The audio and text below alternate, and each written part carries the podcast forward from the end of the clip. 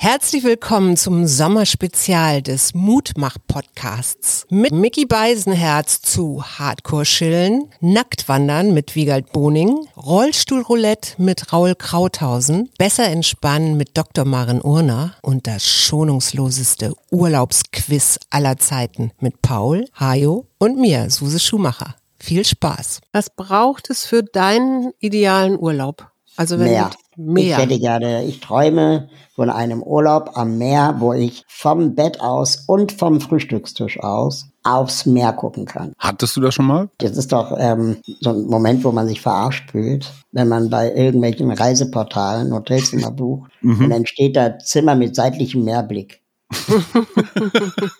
Seitlicher Mehrblick ist in der Tat meistens eine ziemliche Verarschung, ja. Ja, oder? Also dann denkt man einfach Zimmer mit Blick zur Mülltonne.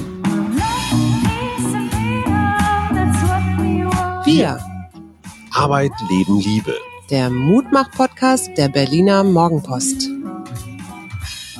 Halli, hallo, da sind wir, die Mutmacher Suse und Hajo Schumacher mit einer weiteren Folge unseres legendären Urlaubs-Specials. Bei uns ist Born to Roll Raul Krauthausen. Wer kennt ihn nicht? Lieber Raul, wie geht es dir? Hallo, ja, ich würde mal sagen, den Umständen entsprechend gut.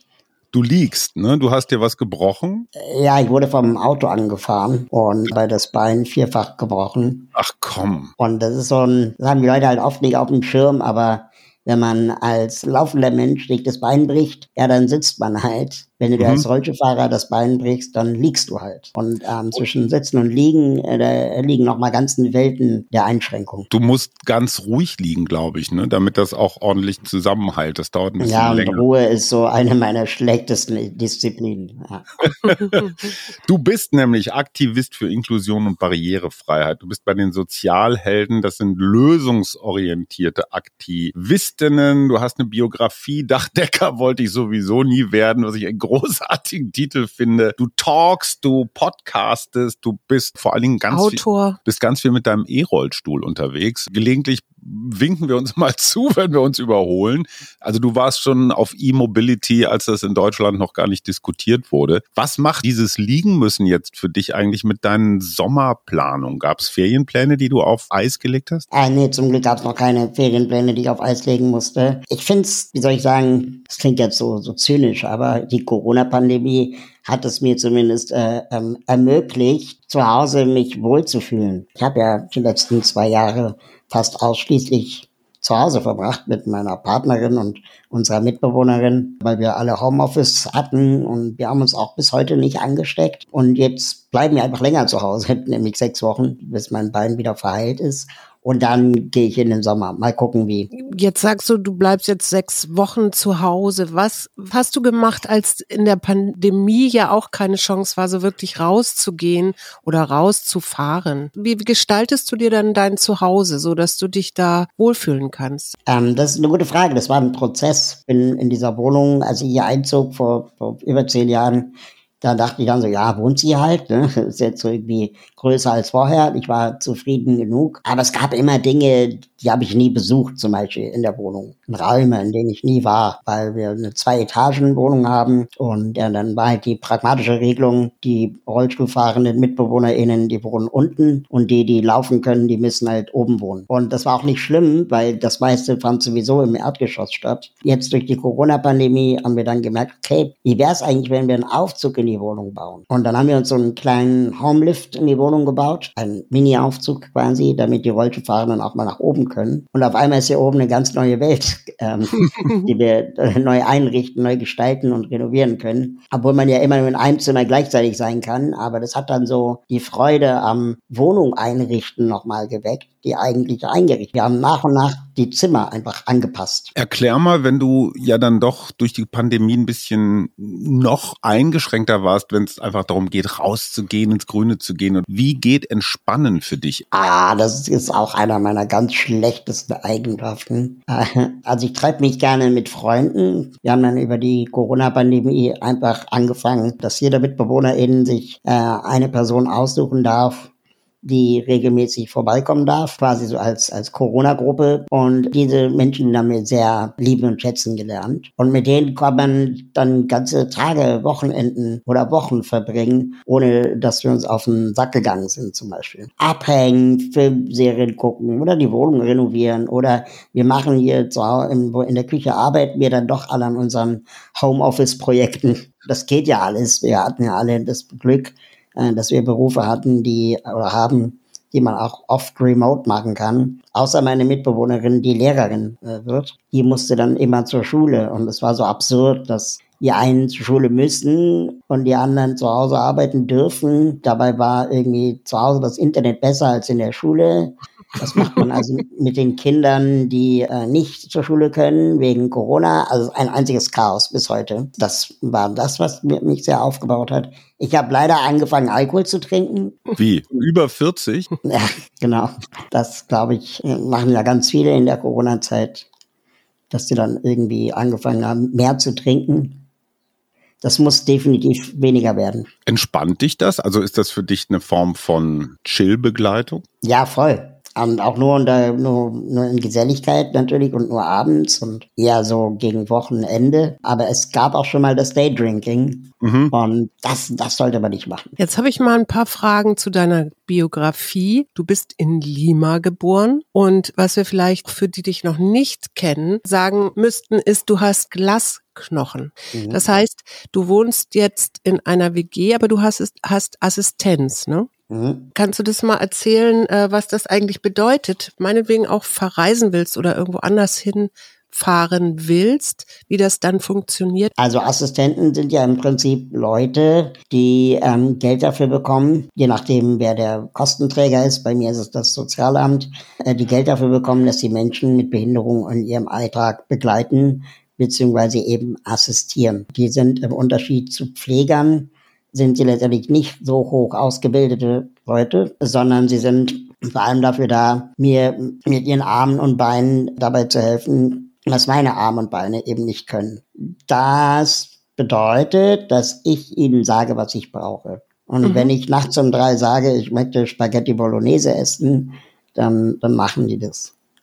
Ähm, und das ist quasi kein, kein Verhältnis von, du hast aber heute Mittag schon gegessen oder so, deswegen mache ich das jetzt nicht, sondern wenn ich das will, dann machen die das. Sie machen aber nicht mehr. Das heißt, sie denken nicht für mich. Ja. Sie, sie, sie organisieren mir jetzt keinen Urlaub oder bezahlen ja. mir jetzt nicht irgendwie das Essen, das muss ich dann selber machen. Ich kann ihnen sagen, kannst du mir Nudeln kochen, aber dann darf ich mich nicht beschweren, wer die Nudeln mir nicht schmecken, weil ich hätte ja sagen können, wie die Nudeln gekocht werden sollen. Wenn du jetzt vorhast, in Urlaub zu fahren. Genau, wenn ich in Urlaub fahren will, dann ist es manchmal ein bisschen tricky, weil das arbeitsrechtlich natürlich dann schnell für die Assistenz auch problematisch wird, wenn der dann mehr als vier Tage am Stück arbeitet ohne Pause, dann muss der ausgetauscht werden. Ist ja auch arbeitsrechtlich sinnvoll.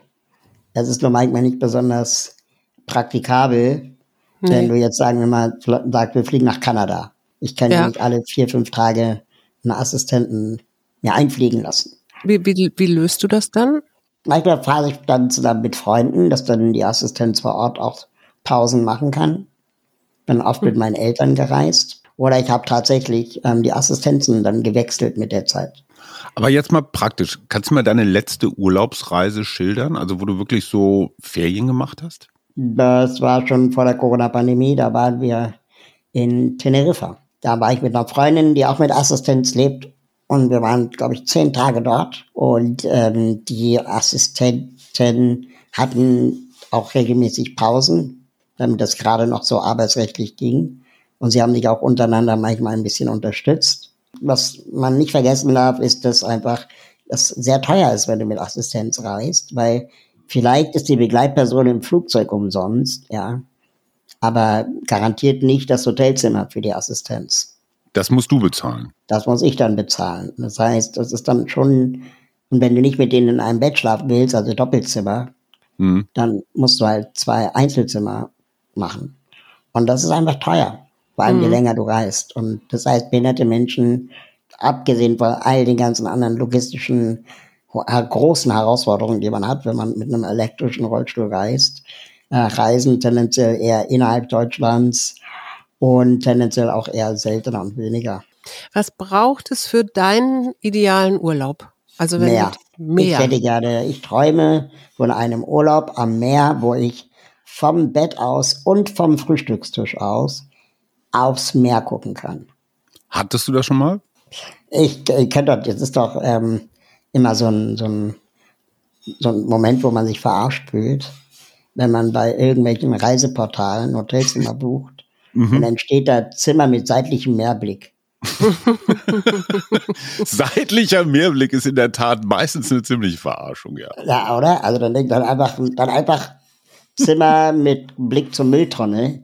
Ja. Äh, ja, als Zimmer mit seitlichem Mehrblick. Man muss auf jeden Fall immer Zimmer mit direktem Mehrblick buchen. Und nicht hoffen, dass es aus Versehen mit Mehrblick ist. Aber jetzt mal praktisch. Dein Rollstuhl wiegt wie viel Kilo? Ähm, 160 Kilo, was jetzt ein normales Gewicht für elektrische Rollstühle ist. Ich bin ja ein relativ kleiner Mensch. Der Rollstuhl ist aber ein Standardrollstuhl, also der Golf unter den Rollstühlen.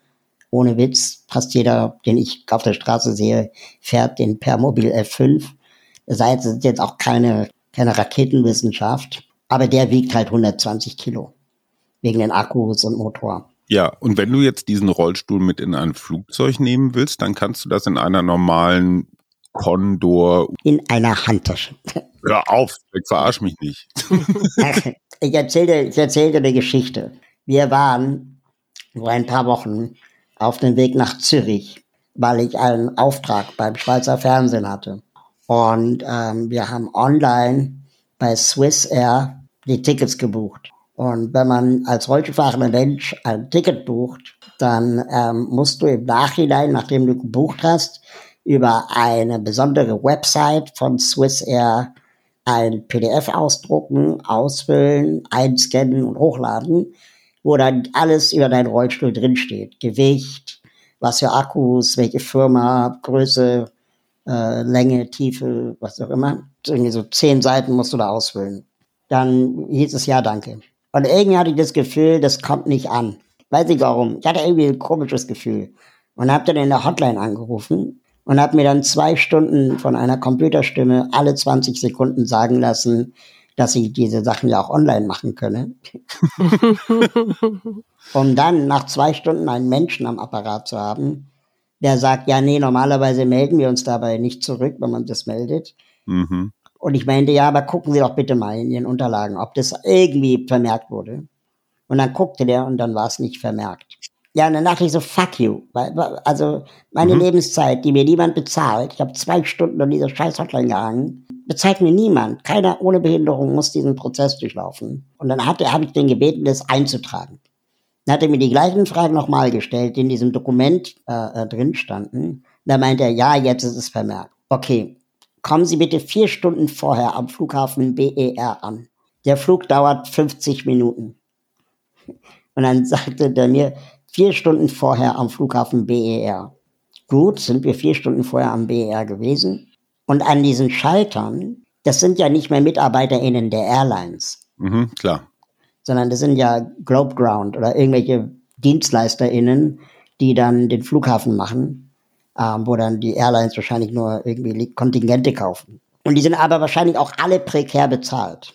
Also ich habe ich hab einen Artikel gelesen, dass die, das Personal am Flughafen irgendwie 80 Prozent äh, äh, gerade mal Mindestlohn bekommt. Deswegen sind da gerade auch keine, ne? Und, und das heißt, die sind auch jetzt alle so mittelmäßig motiviert. Dann stehst du da und willst deinen Rollstuhl einchecken, weil Online-Check-In und all diese ganzen Zinnober, den ihr machen könnt, ja, Mhm. Ähm, das geht mit dem Rollstuhl gar nicht. Wenn ich mein Ticket einchecken würde online mit dem Handy, mhm. dann wäre mein Rollstuhl nicht dabei. Das heißt, ich muss immer an den Schalter. Egal was ist. Für mich gibt's kein Speedyboarding oder was auch immer. Und dann stehe ich also an diesem Schalter und lasse mir das dann so über mich ergehen, wie dieser Typ, obwohl ich alles schon tausendmal gesagt habe, die gleichen Fragen stellt. Was wiegt denn Ihr Rollstuhl? Welche Firma? Was für Akkus und so weiter? Mhm.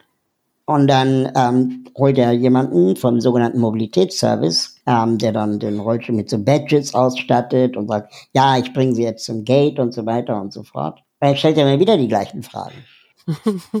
An jeder Tür, wo irgendein Mensch mit, mit, mit äh, Warnweste steht und irgendwie wichtig aussieht, wird diese Frage beantwortet, wie viel ich wiege, wie viel mein Rollstuhl wiegt und so weiter und so fort. Was für Akkus das sind. Am Ende vom Lied kommen wir beim Gate an. Ich bin schon echt genervt gewesen. Wir hatten immer noch zwei Stunden Wartezeit, aber man soll ja als erstes da sein und so. Steht dann da vorne so eine, so, so eine Dame, ich glaube, die war immer noch nicht von der Airline, und fragt, was macht denn der elektrische Rollstuhl hier oben am Gate? Der muss doch zum Sperrgepäck. Mhm. Dann bin ich aber richtig sauer geworden. Dann habe ich gesagt, Leute, ich mache alles, was ihr wollt. Ich erfülle alle eure Regeln und ihr begründet jede Regel mit irgendeiner anderen Regel. Und jetzt bin ich schuld, weil, wie Sie sagen, ich mich da wohl durchgesetzt hätte, dass der Rollstuhl nach oben kommt. Dabei habe ich mich nur an die Regeln und Anweisungen gehalten, die mir Ihre Leute aus der gleichen Firma permanent geben. Muss 20 Mal die gleiche Frage beantworten. Nächstes Mal bringe ich einen Stempel mit, wo alles drin steht. Aber ganz praktisch, du hättest jetzt eigentlich noch mal ganz zurückgemusst, also raus und dann genau. für den extra zu dem Extraschalter, wo man genau dann das. Ja, und die Frau hat damit gedroht, dass sie mich nicht mitnimmt. Super, danke. Ja, das passiert am Flughafen passiert das regelmäßig. Und mhm. dann habe ich gesagt, das ist also jetzt hier eine ganz falsche Antwort. Machen Sie nicht Ihr Problem zu meinem Problem. Ich habe alles gemacht, was Sie wollten. So funktioniert es nicht. Rufen Sie irgendjemanden, der dieses Problem jetzt löst. Und dann kam jemand vom Loading, also die, die ein Flugzeug beladen. Das war so eine taffe Berlinerin, äh, richtig, richtig gut. Und die ähm, hat dann das Problem gelöst. Ähm, die hat dann einfach gesagt, so ja, mein Gott, wir, wir transportieren äh, Klaviere, wir transportieren äh, Flügel mit Flugzeugen. Ich weiß nicht, was das Problem jetzt hier ist. Ähm, äh, ich nehme den jetzt mit runter und ich verspreche Ihnen, Sie bekommen den in Zürich ich weiß ja, wie wichtig so ein Rollstuhl ist. Und diese Frau hat eine Entspannung da reingebracht, während alle aufgeregt waren, dass sie einfach gesagt hat, ich mache das jetzt. Und wenn ich dafür meine eigenen Kompetenzen überschreiten muss. Das ist das, worauf ich die ganze Zeit hinaus will. Dass wir in einer Welt leben, die vor lauter Verantwortungsdiffusion eigentlich dazu führt, dass niemand mehr das Mandat hat, Grenzen zu überschreiten. Also mein eigener Arbeitsbereich, den, den zu überschreiten, um ein Problem zu lösen. Weil alle haben es ja nach dem System richtig gemacht, aber trotzdem war ich am falschen Ort. Und dann brauchst du jemanden, so Mr. Wolf oder so, ja, also der einfach das Problem löst. Die Geschichte müssen wir noch kurz zu Ende erzählen. Du bist dann tatsächlich nach Zürich geflogen und dein Rollstuhl war mit in der Maschine. Jetzt landet ihr in Zürich. Ist das beim Aussteigen nochmal ein ähnliches Prozedere, bis du deine, bis du deine Karre wieder hast? Ähm, nein, die in Zürich, die kam diesen Prozess anscheinend besser drauf. Ja, ähm, der Rollstuhl war dann relativ schnell da. Auf dem Rückflug ähm, dachten wir, okay, wir machen die Fehler nicht nochmal. Wir sagen sofort, der Rollstuhl muss in den Sperrgepäck. Mhm. Mhm. Dann sagten die in der Schweiz, wie Sperrgepäck. Das macht man nicht. Wir so, ja, ist egal, aber in Berlin machen wir das so. Ich habe keinen Bock, irgendwie wieder äh, vier Stunden am Flughafen meinen Rollstuhl zu suchen. Und ähm, dann meinten die so, ja, okay, dann bringen wir den jetzt in Sperrgepäck. Und dann kommen wir in Berlin an, werden zum Sperrgepäck gebracht und da arbeiteten bestimmt drei Leute. Und es haben 200 Menschen auf ihr Sperrgepäck gewartet. Mm. Das Krasse ist, dass die Leute richtig sauer waren. Da war richtig Agro-Stimmung an mhm. diesem Sperrgepäck. Surfbretter, Kinderwägen, alles, was halt Sperrgepäck ist. Ne? Den Assistenten, den ich dabei hatte, der, der, der kann Türkisch, glücklicherweise. Der hat mitbekommen, dass diese drei Leute, die da noch arbeiten, Türkisch sprechen. Und dann hat er sich mit denen angefreundet. Einfach auch so eine, ey, ja, was ist denn hier los? Wo liegt das Problem und so. Und da meinten die so, ja, also pass auf, es gibt nicht genug Personal bei uns am Flughafen. Mhm. Die Leute machen, was sie können. Der Flughafen ist pleite. Die weigern sich auch neues Personal anzustellen. Abgesehen davon, dass sie keins finden. Und wir müssen es jetzt hier alleine machen. Du kriegst ja hier die Stimmung mit. Und da meinen sie, ja, okay, also mach jetzt wegen uns keinen Stress so. Wir wollten nur mal wissen, wie die Lage ist. Und dann habe ich gesagt, mein Rollstuhl, der hat so einen AirTag. Mhm. Schaut doch mal, ob der zufällig schon in der Nähe ist. Und dann habe ich denen mein Handy gegeben, wo man sehen kann, wo mein Rollstuhl gerade auf diesem Rollfeld ist. Und dann, und dann hat äh, wirklich einer dieser drei Jungs ähm, ein Handy genommen und dann den Rollstuhl gefunden und zu uns gebracht. Sonst hättest du da eine ganze Weile noch einfach ja. warten müssen. Also stattet alles mit AirTags aus, ich sag's euch. Die Kinder vor allen Dingen. Jetzt ja. hatten wir ja in den letzten Wochen doch ziemliche Hitze hier in Berlin. Wie ist das? Gibt es so eine ideale Temperatur, wo du dich wohlfühlst? Ach du, nee, also, also es sollte nicht zu warm sein. Aber jetzt so wie heute, ganz okay. Alles bis 30, glaube ich, ist ertragbar. Und wenn du dann im Urlaub bist und du bist da jetzt an deinem Meerort, ja? Mit Meerblick. Mit Meerblick. Nicht seitlich. Nicht seitlich. Was brauchst du dann für einen guten Urlaub noch, dass du dann wirklich auch mal was anderes machst als äh, das, was du ja viel machst? Also dich da wirklich als Aktivist genau um solche Themen beschäftigst. Also du, du, du bist jetzt passiver, du bist jetzt passiver Aktivist im Urlaub. Genau. Also ich glaube, was ich halt jetzt echt in meinem, in meinem äh, Munde gerade zusammenlaufen lasse, hätte gerne gebratenen Fisch, eine Dorade oder so mhm. mit ein bisschen Reis und dazu ein leckeres Getränk, meinetwegen ohne Alkohol, aber mit viel Eiswürfel. Und ähm, nicht nur Blick aufs Meer, sondern auch Blick auf Menschen, die da sind und dann sich so Gedanken darüber zu machen, wo kommen die her, wohnen die hier, wo wollen die hin, wie lange machen die wohl Urlaub. Und dann so nach einer Weile mit diesem Ort, die Tage, die man dann dort ist, irgendwie auch so versuchen, sich vorzustellen, wie wäre es eigentlich, wenn ich hier wohne wo würde ich dann regelmäßig im Café sitzen, welche Leute würde ich gerne mal kennenlernen, die hier sind und arbeiten. So, solche Fragen stelle ich mir dann immer. Aber jetzt ganz klassisch Sandstrand. Ja, kannst du mit deinem Rollstuhl an Sandstrand? Oh, als Kind habe ich Sand schon immer gehasst. Sandkästen waren die Hölle für mich. Ich fand es immer eklig, irgendwie Sand zwischen den Fingern zu haben. Keine Ahnung, es gibt ja so Kinder, habe ich gehört. Ich gucke mir das lieber an. Lieber habe ich meine, meine Beine im Meer. Und so klassisch Pool oder sowas? Ja, auch geil, wenn man es nicht salzig mag, das Wasser. Mhm. Dann wäre es auch schön, wenn das Hotel dann einen Pool hat. Die Hotels, die du getestet hast durch Dasein, würdest du sagen, viele von denen sind wirklich barrierefrei? Ja, es ist schon ein bisschen äh, ähm, viel Glück dabei, ähm, weil es reicht ja nicht nur ein barrierefreies Hotel, sondern es bringt kein barrierefreies Hotel etwas, wenn einfach alles andere nicht barrierefrei ist. Also der Strandzugang, die Gastro, mhm. äh, oder sonst die touristischen Gelegenheiten. Das heißt, man muss immer so eine Art Abstriche in irgendeiner Kategorie machen. Man kann sagen, je, je mehr Sterne ein Hotel hat, desto barrierefreier ist es. Desto teurer aber eben auch. Und die Umgebung leider auch. Und sonst muss man sich oft dann Fotos schicken lassen vom Personal, damit man irgendwie einschätzen kann, ob man sich das zutraut. Und immer ganz wichtig, so diese, diese Sonder, äh, Services, die so Hotels bieten, sowas wie Pool oder Dachterrasse oder so, die explizit nachfragen, ob sie auch barrierefrei zugänglich sind. Weil zum Beispiel das Hyatt am Potsdamer Platz hier in Berlin äh, ist ein rollstuhlgerechtes Hotel, aber der Zugang zum Pool auf dem Dach geht nur über Treppen.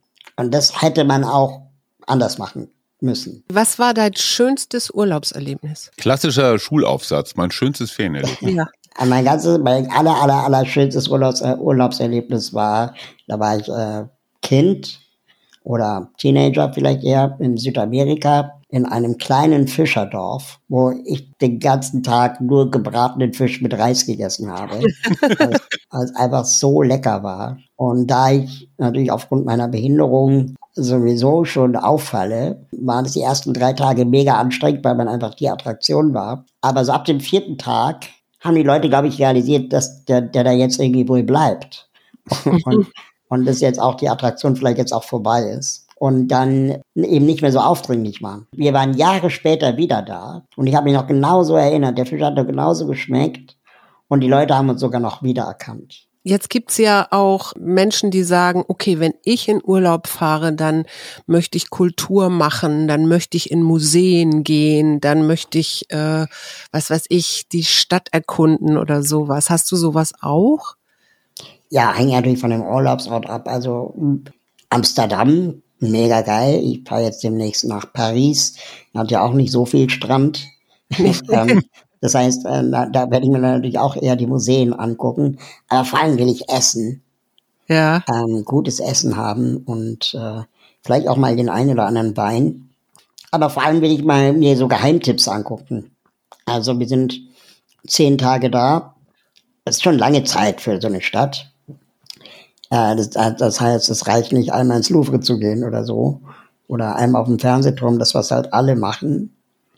Hm. Sondern dann würde ich schon auch gerne mal gucken, äh, wie leben eigentlich Studentinnen in Paris oder ich möchte mir mal ein Rathaus von innen angucken oder eine Polizeiwache, aber freiwillig. Oder einfach so, wie, wie funktioniert hier eigentlich so die Stadt? Ich will U-Bahn fahren, einfach mal U-Bahn fahren ganz praktisch, ne? Also viele von uns äh, buchen einfach so einen Pauschalurlaub. Ich sage jetzt einfach mal eine Woche Malle für 800 Euro.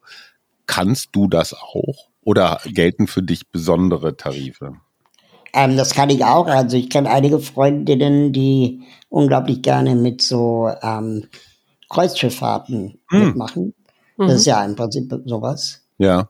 Ähm, das kann ich allerdings mit meinem Umweltbewusstsein nicht vereinbaren. Und äh, ich glaube, ich werde auch zu klaustrophobisch sein, egal wie groß es ist, äh, und da nicht weg zu können. Oder zu einer ganz bestimmten Uhrzeit wieder zurück zu sein, weil sonst wäre das Schiff ohne dich weiter. Da, das würde mich einfach nur stressen.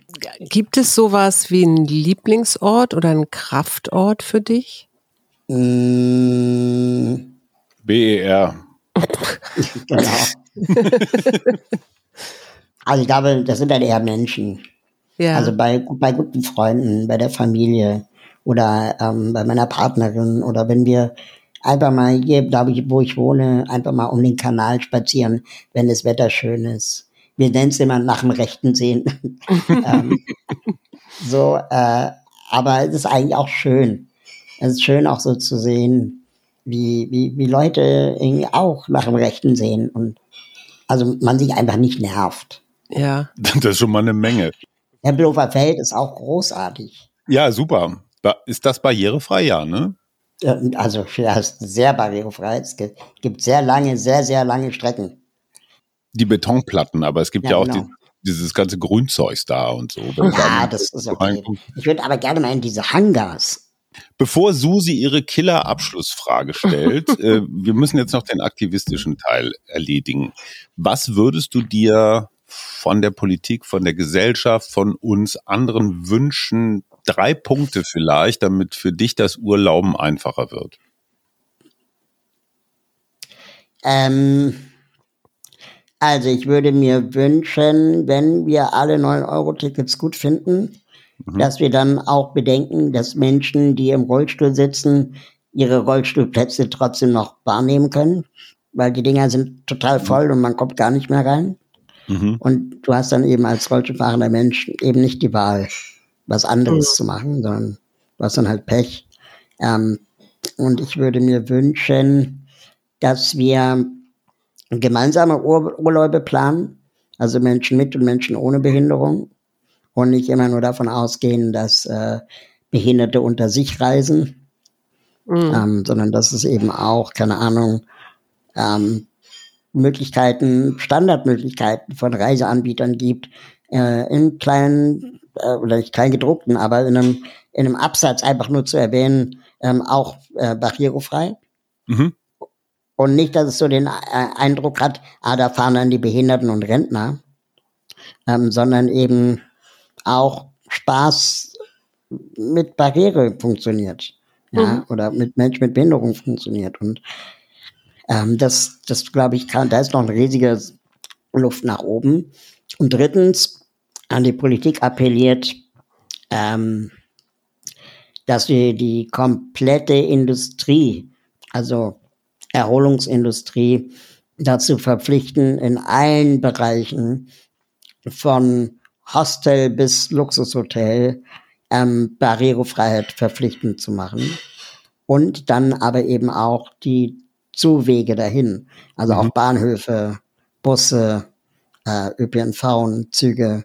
Ist das besser geworden in den letzten Jahren? Ist das gleich geblieben oder hat sich das womöglich gar verschlechtert? Also jetzt mit dem 9-Euro-Ticket hat sich vieles sehr verschlechtert. Mhm. Ähm, was aber nicht am Euro-Ticket liegt, sondern einfach an der Mangelwirtschaft der Bahn. Das Problem war ja bekannt, mhm. dass es zu wenig Rollstuhlplätze gibt und so weiter. Ähm, inzwischen ist es sogar so, wir haben ja gerade über Fachkräftemangel gesprochen. Dass die Deutsche Bahn inzwischen immer mehr Menschen im Rollstuhl die Mitnahme ähm, ablehnen muss, weil sie nicht genug Personal haben, die diese Heberampen bedienen. Mhm. Mhm. Und ähm, das kommt nur daher, weil die Züge eine Heberampe brauchen. Ähm, man kann diese Züge auch bauen ohne Heberampe. Also dass die einfach so eine, dass, dass die flacher sind, genau. mit dem Bahnsteig abschließen. Ne? Ja. ja. Das Problem ist also hausgemacht. Mhm. Und ähm, dieses ganze Fachkräftemangel-Ding, ähm, das sind ja auch keine super gut bezahlten Jobs. Ne? Das ist ja einfach Klar. nur, sind wahrscheinlich noch nicht mal Fachkräfte, das sind einfach nur Kräfte. Dass dieser Mangel an diesem Personal behinderte Menschen, äh, glaube ich, hart treffen wird. Also nicht nur bei der Bahn, auch an Flughäfen. Ähm, überall da, wo Menschen Unterstützung brauchen, wird es diese Unterstützung immer weniger geben, wegen Personalmangel. Meine Lieblings- und letzte Frage ist, was macht dir Mut?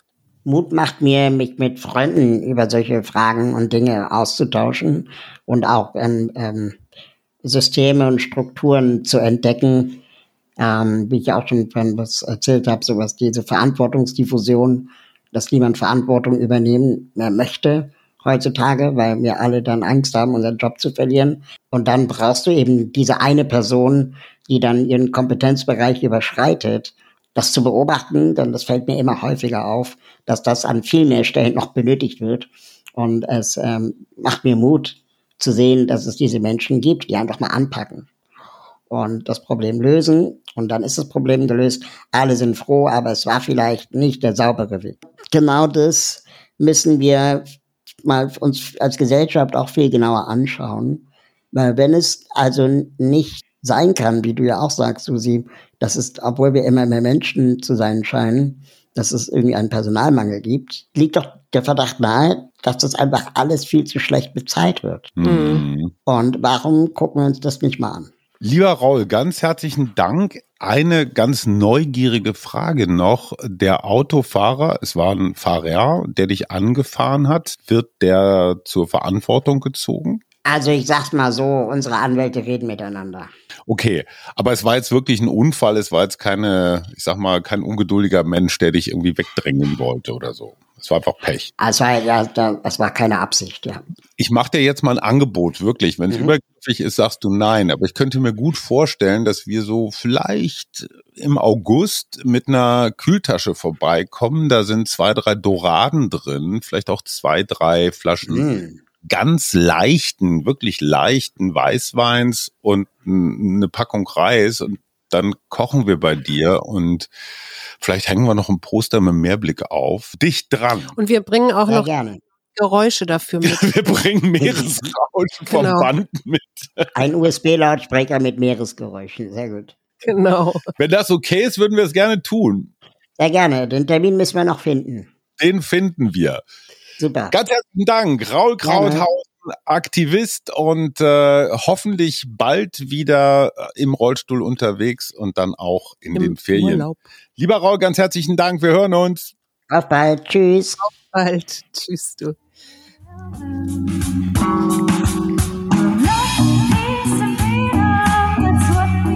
Wir. Arbeit, Leben, Liebe.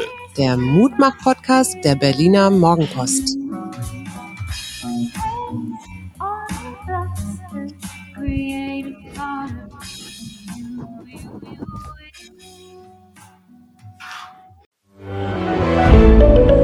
Ein Podcast von Funke.